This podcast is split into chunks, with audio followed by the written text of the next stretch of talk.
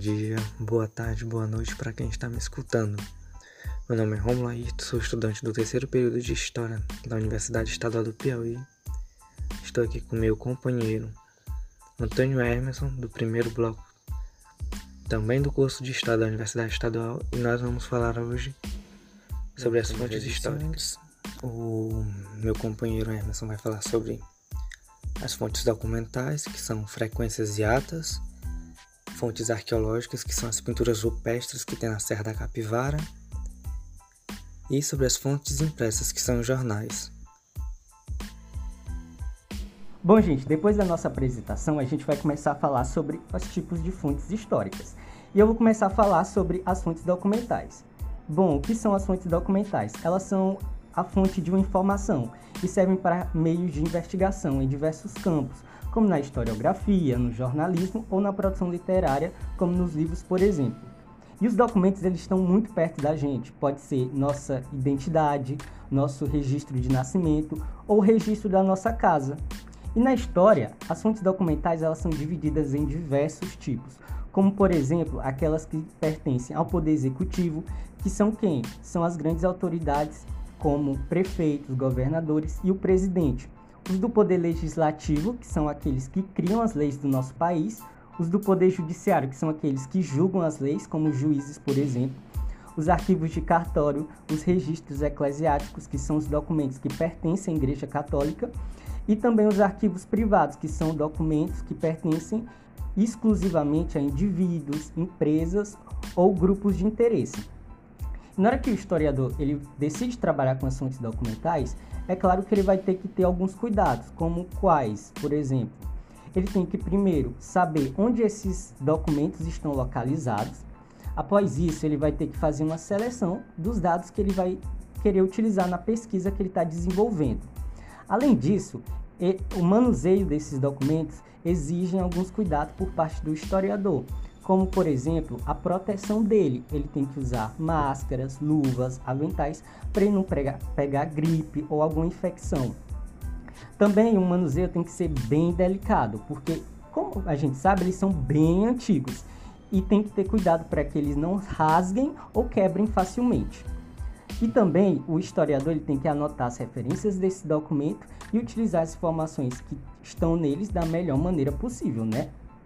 Agora a gente vai partir para as fontes arqueológicas. E o que são as fontes arqueológicas? Elas são os vestígios deixados pelo homem ao longo do tempo.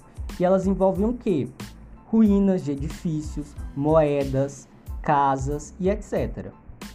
E a prática com as fontes arqueológicas, ela não nasceu agora. Ela nasceu lá com os gregos antigos, especificamente com um historiador chamado Heródoto, que ele costumava visitar os locais que haviam acontecido algum combate, guerra e que poderia ajudar ele no desenvolvimento da pesquisa. Então, ao chegar nesses locais, ele costumava entrevistar os habitantes, visitar paisagens, templos e etc. E como nas fontes documentais, as fontes arqueológicas, elas também vão exigir alguns cuidados por parte do historiador que decidir trabalhar com ela. Como por exemplo o quê? O desenvolvimento de ferramentas interpretativas. E o que são isso? Elas são ferramentas que ele vai utilizar para interpretar esses documentos da melhor maneira possível, para que não haja erros, né? E também ele vai ter que desenvolver um estudo. E o que, que isso envolve? Envolve ele procurar documentos que já se tem sobre a comunidade a qual ele está pesquisando. Por exemplo, se ele acha um artefato de uma tribo indígena, ele vai pesquisar documentos que já falam dessa tribo indígena para ele complementar o que ele encontrou. E as fontes arqueológicas, elas são utilizadas para muitas coisas, como por exemplo, a gente entender o desenvolvimento da nossa própria espécie humana, através dos restos de ossos, de instrumentos que esses povos utilizaram e etc. E também para a gente conhecer a vida de diversas personalidades, como por exemplo quem? Jesus.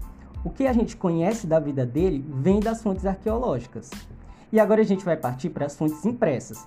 E as fontes impressas são as que mais estão próximo da gente, que envolvem jornais, revistas, os nossos livros e etc. E essas fontes impressas, elas resultam do processo de impressão, seja por uma impressora ou outro mecanismo parecido. E elas são importantes porque elas nos dão um grande acesso ao passado humano e trazem marcas da história.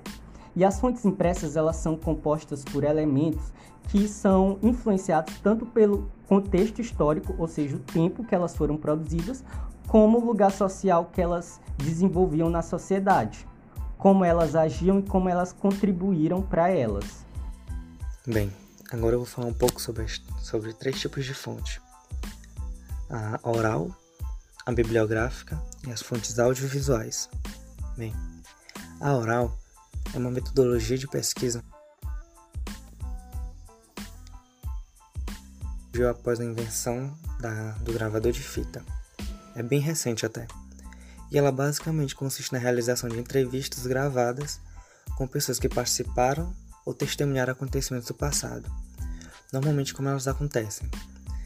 Um historiador vai, entrevista a pessoa através de áudio, onde ele transcreve a entrevista para um papel e depois torna-se um documento oral, mais escrito. Temos também as fontes bibliográficas, que são narrações orais, escrita ou visual dos fatos particulares de várias fases da vida de alguém. Por exemplo, a bibliografia do Silvio Santos, bibliografia dos prefeitos de Teresina, são um exemplo da fonte bibliográfica. E por último, eu vou falar sobre as fontes audiovisuais, que são as mais recentes, que nada mais são do que o cinema, televisão e registros sonoros. Como assim? Televisão, filmes, séries e até entrevistas que ocorrem na televisão. Com o cinema, filmes de super-heróis são, são exemplos que acontecem. Nós temos um detetive, no caso, o Batman. Ele trabalha com fontes, ele trabalha com a fonte oral, com a fonte bibliográfica e com as fontes audiovisuais. Quando ele vai tentar pegar algum vilão. Então, gente, esse foi o nosso podcast. Eu, Antônio Emerson e o meu amigo Romulo Ayrton, a gente agradece muito pela atenção de vocês. Tchau, até a próxima e se cuidem.